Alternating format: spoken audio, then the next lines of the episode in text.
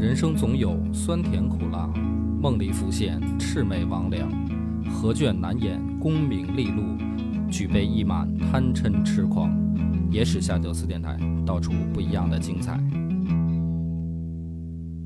本节目由优琴家居天猫旗舰店冠名播出。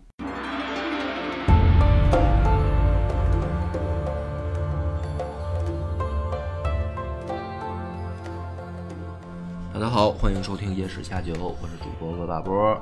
老温来，咱们这个南北朝的故事啊，现在已经讲到了一个高欢最有意思的时候了，就是要跟尔朱兆的这个大军决战。这场战斗呢，以少对多，可以说极为不利的一场仗。怎么打呢？高欢分析来分析去啊，现在只有一个办法可可破，就是谣言，就是在军中对方军中散布流言，信息战，哎，打信息战。什么流言呢？他就造谣，他说呀，尔朱兆啊想一家独大，啊，早就看尔朱天光、尔朱世龙啊什么这些人不顺眼了。反过来呢，去找那些人说，呃，去找尔朱兆说说他们手下这些小弟，他们家自己人对他也不服，哎，想趁着这次战乱啊，在背后放个什么黑枪啊，抽个闷棍的，把大哥弄死。这流言起没起作用呢？就是人家也没也没真的自己就斗起来啊，但是呢，也还是有一点点的这个效果，就是他们没有一同的进兵。那么可见高欢这个分析啊，其实还挺准。就是这个尔朱家呢，看起来团结，互相之间啊也各自都有小九九。嗯，但是呢，尔朱兆清楚，这个时候啊往后缩容易贻误战机。就算没有兄弟的帮忙，你高欢不到三万来人吧，自己干吧。自己干也行。于是两军呢马上就接触上了。接触上以后也二话不说就是血战，啊，两边一打呀，虽然之前高欢的不管是指挥能力啊，还是说这个排兵布阵啊，都有自己的独到之处，但是呢，尔朱兆就占一个，就是人多，哎，有时候量变质变嘛，就是你再怎么什么兵法心机啊，有的时候还真就是不如人人多。所以打着打着呢，高欢的这个部队就呈现了溃败之势，就开始往后跑。这个时候，尔朱家呢本身也都是骑兵，啊，一看他跑，尔朱兆就知道，饿的时候到了。这个骑兵打步兵啊，就怕追杀，那基本上就是收割啊，人头一溜一溜掉，踩也踩死了。但是就在这个时候，突然尔朱的侧翼，就是腰部被一支三千人的部队。拦腰截击，这支部队是谁的呢？就是高傲曹的那个三千汉族子弟兵。这个时候，在高傲曹的带领下，从侧翼啊突然斜着杀出来，就把这个尔朱兆的部队截为两半了。截为两半之后，高欢马上率领自己的中军回头，前后夹击尔朱兆。这么一打，尔朱兆就扛不住了。啊，算是被高欢给彻底的抽了一个瘪鼻下眼。尔朱兆一撤军呢，尔朱家的人也挺逗，一看大哥不行了，也就撤，纷纷各自的撤了。这个时候呢，更逗的是什么呢？他们情况刚一发生转变，尔朱家呀有两位大将，在打仗之前呢，这哥俩就商量，商量什么呢？说。兄弟，你觉得这一仗谁能胜啊？这两个人，一个叫胡思春，另一个呢，就是贺拔胜。他们俩这商量时候呢，这个贺拔胜就跟胡思春就说啊，说现在天下的局势啊，都看尔朱家不顺眼。但是呢，这个他们家现在人多，这是因为打这是在战前啊。说现在我也判断不出来，说咱们俩干脆随机应变吧。那于是呢，咱们这个话头就回到说，这个尔朱兆呈现败势了以后，贺拔胜直接阵前就倒戈了，就是帮着高欢开始追这个尔朱兆做出了选择。啊。胡思春就更逗了，胡思春不但投降啊，还说呃就是兄弟，我给你送一份见面礼，嗯。紧接着呢，这个胡思春就开始往洛阳赶。赶回洛阳以后，胡思春就把尔朱世龙给宰了，直接拎着人头就献给高欢了。就是这哥俩倒戈倒的也是最快的。尔朱仲远一听这个情况呢，也挺逗，就是也不知道他们怎么想的，就感觉大势已去了。这哥们儿就开始一路南逃，最后直接向萧衍投降了，跑到南朝去了。然后呢，尔朱天光被生擒。最后呢，这个尔朱家就在这样一场战斗的情况下啊，算是就是彻底的就就覆灭了吧，就相当于就就等于就没人了啊。尔朱兆最后也被逮着，在就是被穷追猛打以后，最后知道自己没戏了，就直接就自杀了。所以呢，这个转折有的时候就说白了，幸福来的太突然。就是人南朝幸福来的太突然嘛，这么几十年老接受这种意外之之财，对，这个高欢呢，通过这样一下，等于就在河北啊，一下就回到晋阳了。回到晋阳以后呢，这高欢也觉得晋阳这地儿不错，而朱家的大本营，部队的素质也好啊，还有兵员啊，等于留下了一大笔的军事遗产。于是呢，这高欢就说说，干脆啊，咱也别在河北趴着了，啊，咱就来这个，就是别在信都趴着了，咱来邺城和这个晋阳这儿经营经营，我看挺好，就准备搬家。但是搬家之后呢，还有一个问题就是，咱让谁当皇帝啊？于是呢，他就想说，现在的这个皇帝，就是尔朱兆立的这个，到底靠不靠谱？他就派了自己的手下亲信啊，去先去朝中去面见皇帝。结果呢，使者回来以后，告诉他说，皇帝啊，明显是个有抱负、有理想的这个好青年，所以我们觉得应该废掉他，就是不好控制嘛。这个时候呢，大家也给高欢出建议，说但凡这个历朝历代历史上吧，这个皇帝一般都是找那种吃捏呆傻，要不年纪小，这个还穿开裆裤的，这个事儿最好办。怕就怕这种这个有有理想有抱负的，所以说大哥，咱们现在好不容易啊，这个创业成功啊，稳稳顺利上市，借着这个机会啊，干脆话也可以反过来说嘛，一朝臣一朝天子嘛。反正北魏这皇帝被废的也不是一个两个了，你把他也废了得了呗。于是呢，这个高欢就琢磨说：“那咱们得这个想想说，把他废了以后谁合适啊？咱得扶植一个咱们自己的人啊。”打听来打听去呢，这个北魏剩下的皇族啊都躲起来了，就是都怕这个时候，因为有的时候你搞不清楚这些突然新兴起来的军头他们是什么态度。嗯，万一要是自己想当皇帝呢？就是说，干脆我也甭弄什么傀儡政权了，是吧？脱了裤子放屁，我直接把元氏一族都宰了，我自己当皇帝呗。所以这些元姓氏族现在都藏起来了。其中呢，有一个叫元修的，就藏在他一哥们儿家里边儿。他这哥们儿呢叫王思政。反正这个消息呢，也不知道怎么就走漏了啊。完有人打听到，就告诉高欢说：“这个听说王思政家里边藏着一位王爷元修，呃，还还挺怂的啊，你要不找他试试？”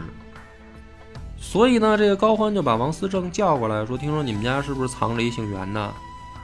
啊，说实话。”王思政说：“是啊，你想干嘛呀？说带我去见他。”带着兵就来到王思正家里边。王思正先进门，这元修一看呢，说：“兄弟，你是不是把我卖了这不很明显啊嘛？？”王思正说：“我我我也不知道这个他们是什么意思，反正是福不是祸，嗯，是祸躲不过，你，见见呗。”结果高欢一进来说：“那个你就是元修啊？”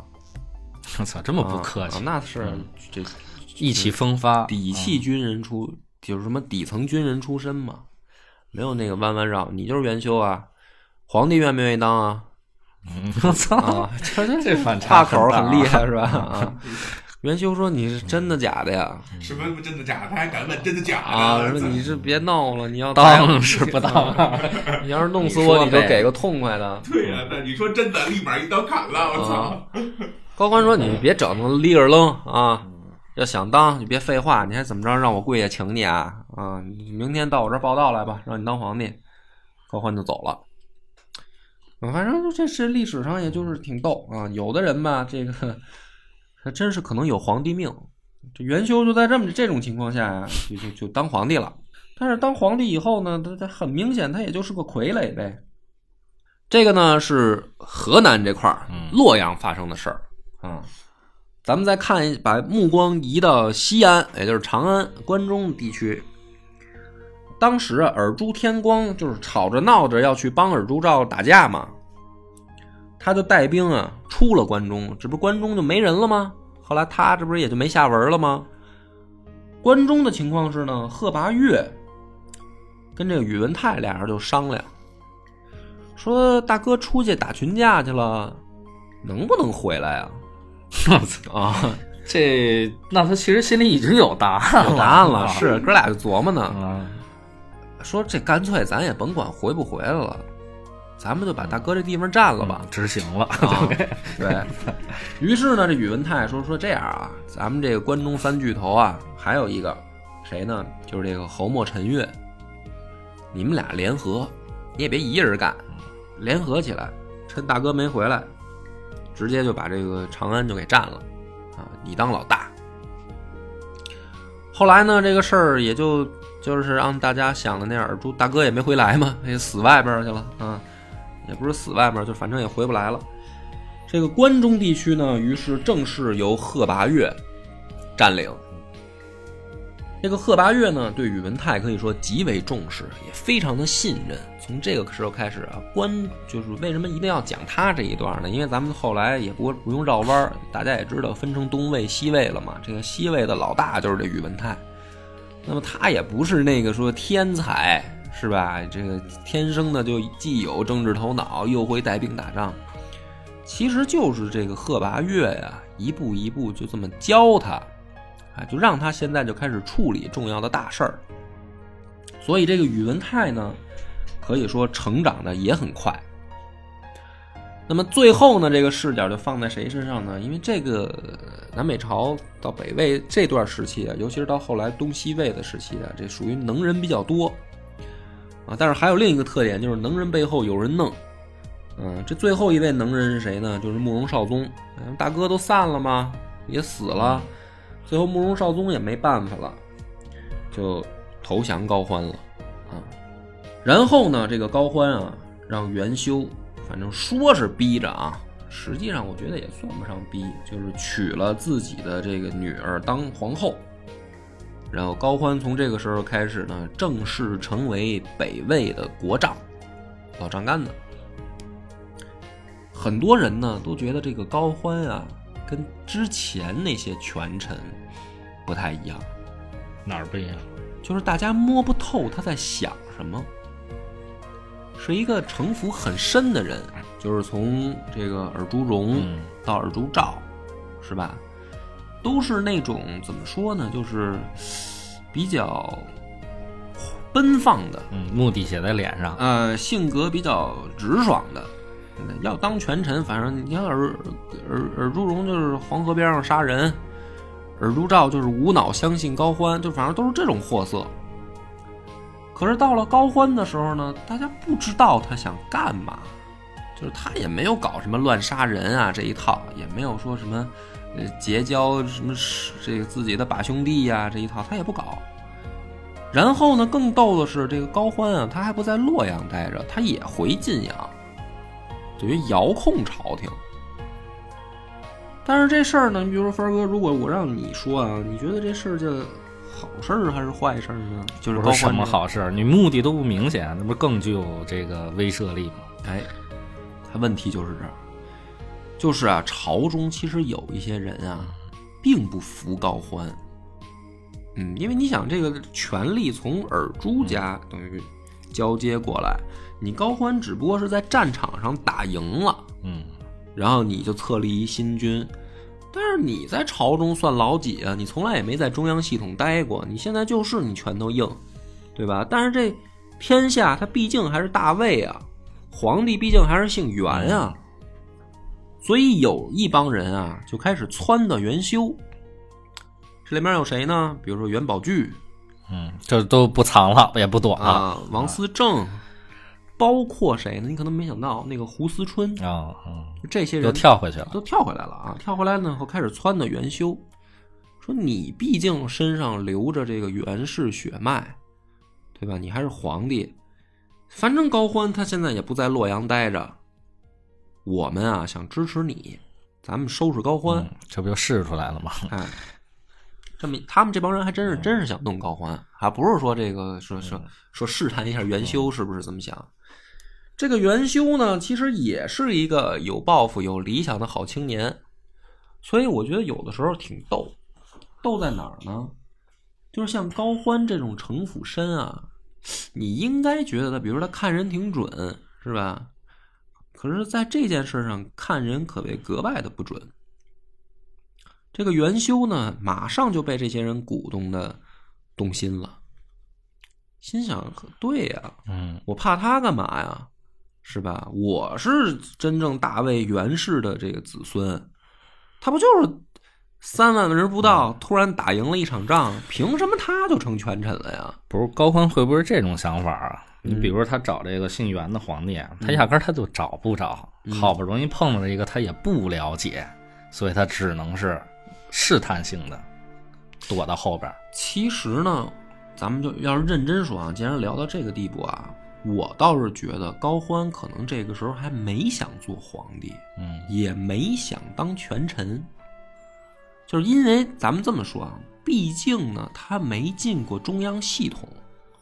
你想，他从这个等于怀朔镇啊六镇起义的时候，就是一路从底层小兵爬上来，这所以他这个时候就他就他可能确实没这根筋，他就觉得说我我靠战功，然后呢我当一个这个大将大将军就就挺好，我也不在中央跟你们折这个折腾，我就在晋阳踏实的，我手里面反正有有兵，你们也别招我就行。他可能就是这么简单一想，只不过是什么呢？只不过是他不他这个不跋扈吧，有时候反而容易让人家对于他产生过多的猜测。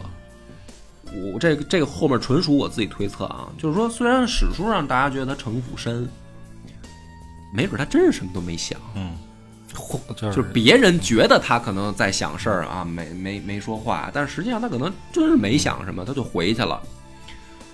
但是不管怎么说呢，这个元修开始想，就是首先京中现在有人支持我，这些人手下也有一些部队，但是呢，京中也有高欢的部队在看着我。那么这个事儿如果想成功啊，怎么办比较好？比如凡儿哥，如果你是元修，你打算怎么办？御驾亲征，嗯，那不是疯了吗？他要有这个，他就不至于躲了。嗯，嗯，没想好。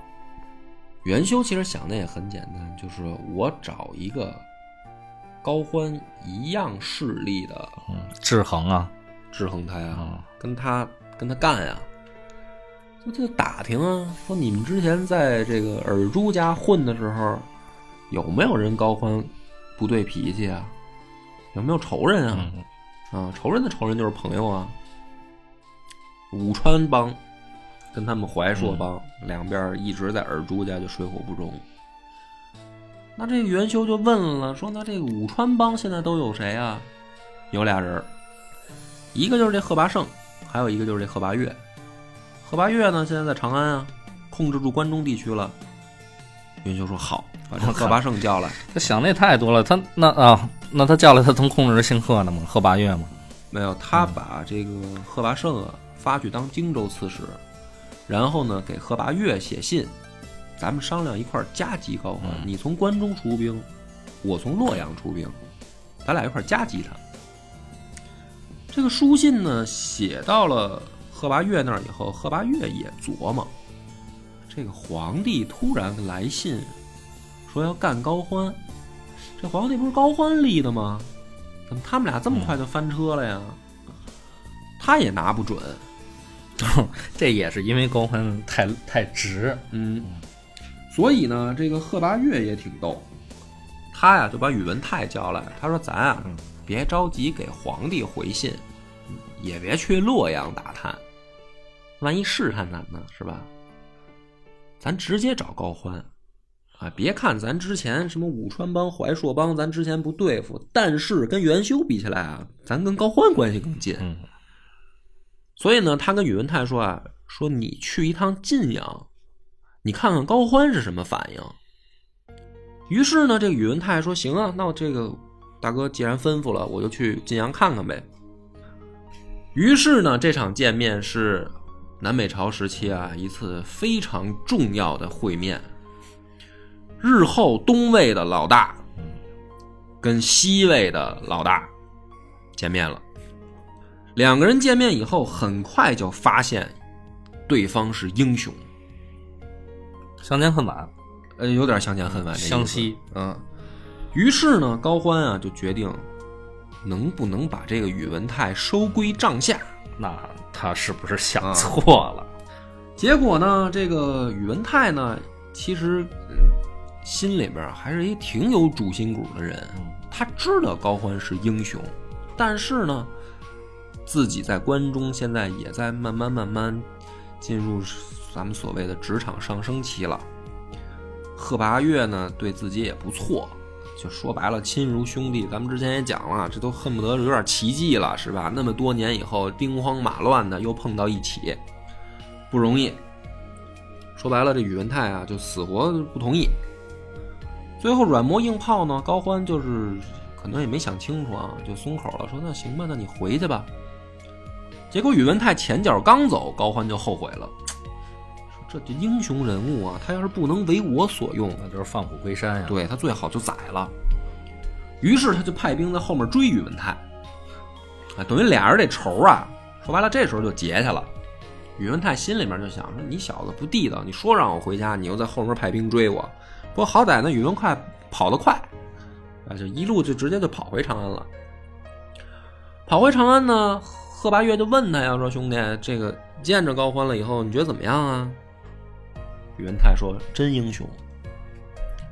但是呢，正是因为他是真英雄，所以我们现在应该借着皇帝的名义干他。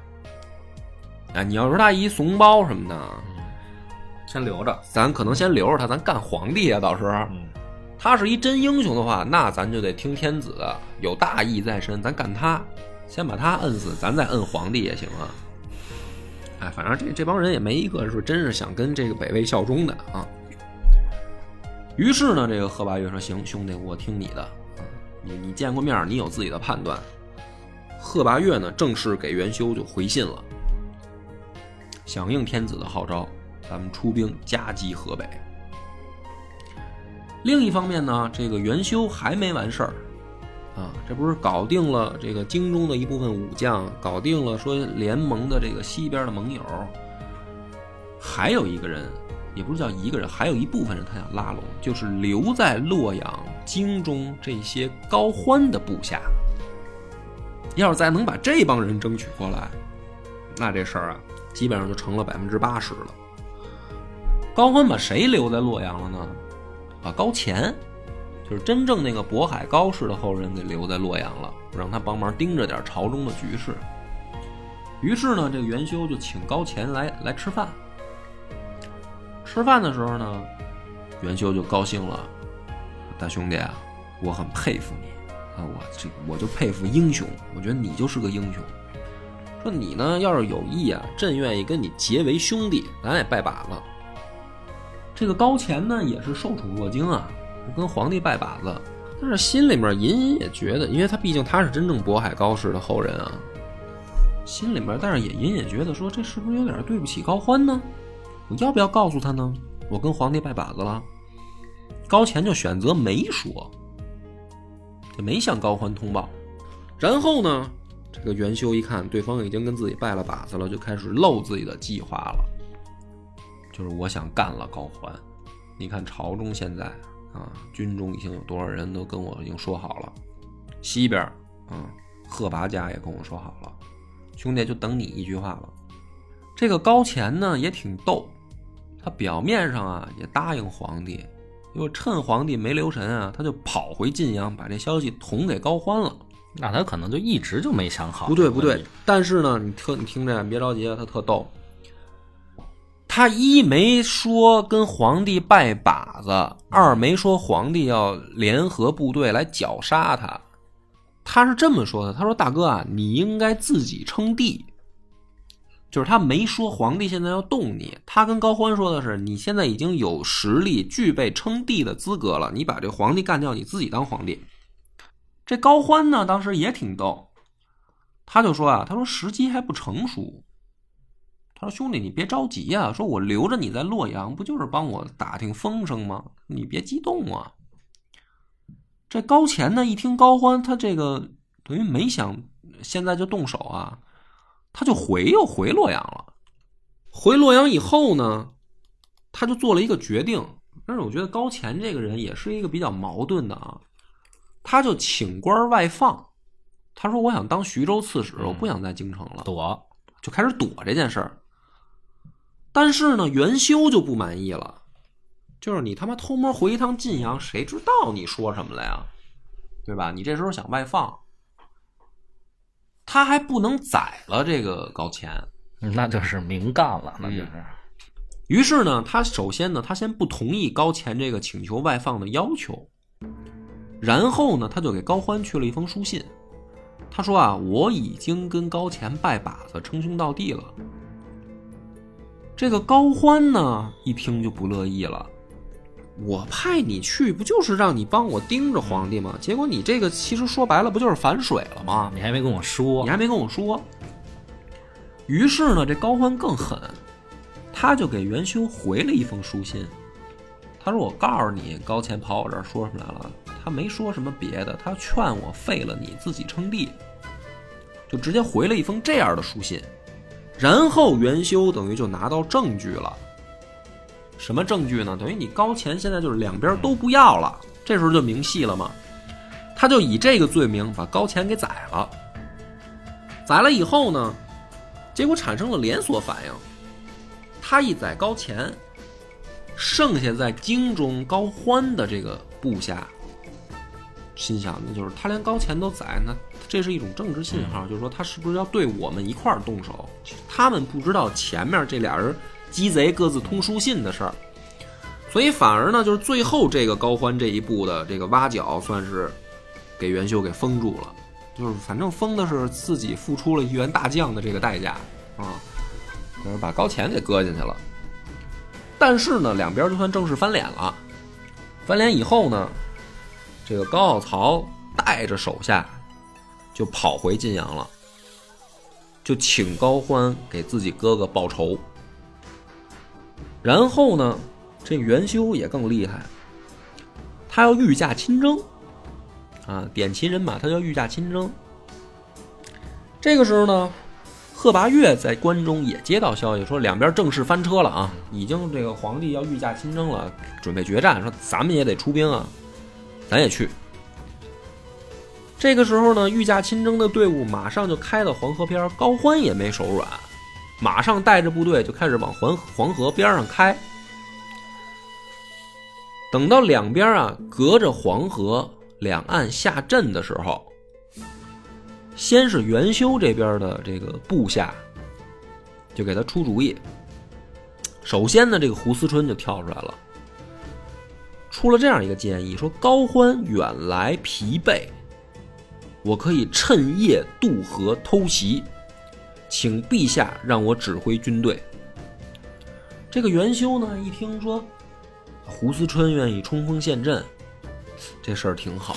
我怎么隐约觉得这胡思春又要做墙头草啊？哎，你听着呀。但是呢，这个元修刚要做这个决定的时候，手下就有一个参军就告诉他说：“陛下，你先等一等。”这个胡思春啊，他不是第一次反水了，不稳定，非常不稳定。他他真不是第一次，他一开始呢跟着这个尔朱荣，后来呢这个三千白袍军，这个八千白袍军北伐的时候啊，他又投靠白袍军了。完事儿，尔朱荣杀回来的时候，他又投回来了。然后打高欢的时候，他又投降高欢。后来呢，回来以后又投靠元修，等于他来回来去的反水。所以这个幕僚呢，就说说这个胡思春啊，他不是一个说什么不好听一点，说他不是一个正经人。说这个时候你不能把兵权交给他，你万一把兵权交给他以后，他他妈没去趁夜偷袭，他回来把咱们给宰了，然后献给高欢怎么办啊？这元修一听说也有道理，啊，就没同意胡思春这建议。胡思春呢就说啊，就回来以后就叹气，什么意思呢？就是说天要亡大魏，就是这回可能胡思春还真没想造反，就是真想把高欢干了。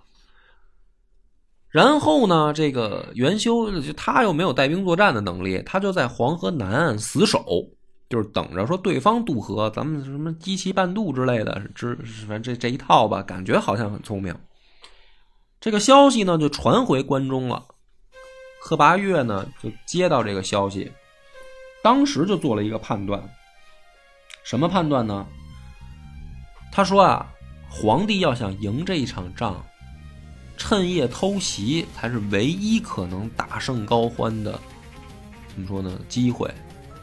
如果错过这个机会，黄河上千里，其中有任何一点，如果让高欢休整完成以后抢先渡河成功了，你再跟他决战，那你说白了，你还真不是高欢的对手。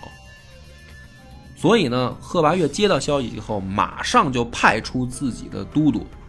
说你们，赶紧给我出关，准备往外去，干嘛去呢？接皇帝。这回啊，他败定了，败了以后，他没有别的地儿去，他只能往西，咱往咱们这儿跑，赶紧接皇帝去。那贺拔岳说的对不对呢？说的没错，高欢都没打。这手下士兵啊，时间一长就发现这皇帝，他没有决战的信心，手下就开始往外跑。这个部队啊，天天就有逃亡的士兵，跑到最后呢，这个皇帝都已经明细了啊，天天这人越来越少啊，怎么办呢？你逗这元修啊，你别看他敢御驾亲征，他也敢御驾脱队啊，弃军西逃，等于把部队扔了，他自己先颠了，往西跑。高欢呢就在后面就追，追杀皇帝。结果这皇帝呢，这个打仗不行，逃跑确实挺快，顺利的就跑进关中了，正好就赶上贺拔岳派来接应的队伍，一路就直接就跑到长安去了。贺拔岳呢，接到皇帝以后啊，也挺高兴。你看，本来咱没戏，你这就像三国时候的这个，说白了，袁绍跟曹操似的啊，他就是那曹操，说白了。说本来咱没戏，你说这个谁逮着天子，挟天子以令诸侯，既政治正确，是吧？又又又能这个快速发展，本来是一好事。本来高欢已经占尽了天时地利人和，就是你踏踏实实的你在洛阳控制住皇帝，说白了你不就是曹操吗？结果你不当，你非当袁绍，你非得跑回晋阳待着，结果让皇帝自己就溜达到长安来了，那。这不就是给我机会了吗？所以这个贺拔岳呢很高兴，高欢呢就很气馁。就说白了，这个时候的高欢啊，我觉得还是没有那么的成熟。就是明明是一个一手好牌，打着打着等于突然打臭了，这牌打别人手里去了，打别人手里去了，对。俩俩俩王炸一一王炸，这个四个二的这种牌，说打着打着，最后就猫给人家，猫给人家跑人家手里去了。但是呢，这个时候他也不能示弱呀，就是说，如果皇帝，嗯，被贺拔岳控制了，那自己的确就名不正言不顺了呀。他的方法也很简单，他怎么办呢？那我再立一个呗，是吧？我能立元修，我就能再立一皇帝嘛。于是呢，这高欢反正又立一皇帝，又立了以后呢，这事儿就比较逗了。看起来还是大魏国，但是大家也知道，在历史上呢，就被定义为东魏和西魏。分界线呢，就是以黄河中段那个南北走向那一段。嗯，哎，黄河不是一个之字形嘛？它中间有一段是竖着，那个直上直下的，正南正北的那走向的。这东魏、西魏呢，就以这个黄河为分界，东边就是高欢，西边就是这个贺拔岳。两边呢，反正如果你这个时候看啊，高欢虽然把皇帝弄丢了一个啊，但是他实力是强于西西边的。而且高欢这边呢，还有一个很重要的问题，就是他的手下呀，百分之八十是鲜卑部队，或者说少数民族部队，而有百分之二十呢是这个汉人部队，就是它是一支等于呃民族成分比较复杂的部队。当时呢，这个两边矛盾啊，就是说民族矛盾还挺激烈。激烈到什么程度呢？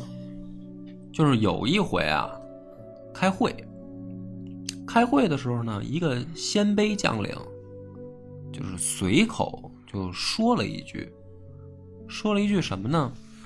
就是说这个汉人啊，要要死就是白死，啊，没什么可惜的，反正一个是作战能力又不行，啊，第二个是这个本来也是少数，结果当时呢。在座的就有高傲曹，这高傲曹本来就是猛将，性格也比较愣，一听这个人一说这话，直接掏出刀来就要砍人家，这他就听不了这个，这哥们儿呢就跑，就是要被他被他砍那个就在外面就跑，然后高傲曹就擂起军鼓，我操，自己打自己啊！啊，就把就把对方那哥们儿的营寨给围了，就要弄死这人。最后这人吓得就是磕头谢罪啊，出来。然后呢，有人就就说说这个高傲曹有这么厉害吗？你你按你按说在这在军中说不好听的，这叫兵变啊，是吧？哪有自己部队围自己部队的？但是为什么他这样呢？就是因为高欢特别喜欢高傲曹，因为咱们也知道高欢是一个鲜卑化的汉人，他就是已经鲜卑化了。他平常指挥作战啊，他都说鲜卑语。但是只要有高傲曹在场，高欢就说汉语指挥，自己翻译啊，就是对，就只要高傲曹在场，他就说汉语；高傲曹不在，他就说鲜卑语。所以这个高傲曹呢，他就能在军中干出这种事儿，高欢也不惩罚他。还有一回，有一个汉人官员跑去跟高欢呢说鲜卑人坏话，说什么呢？说咱们的领地内啊有好多这个鲜卑的贵族就是。抢劫，本来就有这臭毛病。说这个陛下，你应该惩罚他们。这个高欢呢也没说话。第二天啊，他就把这个打小报告这人啊叫过来，说咱出去打猎去吧。这哥们儿也不明白，说嗯，带我打猎就去呗。来到一片开阔地上，高欢呢弄出几百名武士，说大家呢把刀啊。都拔出来，举起来，然后呢，把弓箭都搭上，把这位老兄给我围住，就是刀举着，剑搭着，准备呢，就是做事要弄他，但是呢，谁也不许动。然后跟这哥们儿说啊，说你从里面，就是围着你这圈人里面啊，你走出来。这哥们儿是一书生，就是看着。等于两边这个凶神恶煞的这种鲜卑的大汉啊，举着刀搭着剑走出来的时候都吓尿了。万一这有一个人没没绷住劲儿，一剑逮出来给自己弄着了，或者这刀举累了是吧？往下一搁，那基本上就是脑袋都没了。走出来以后呢，高欢就问他什么感觉啊？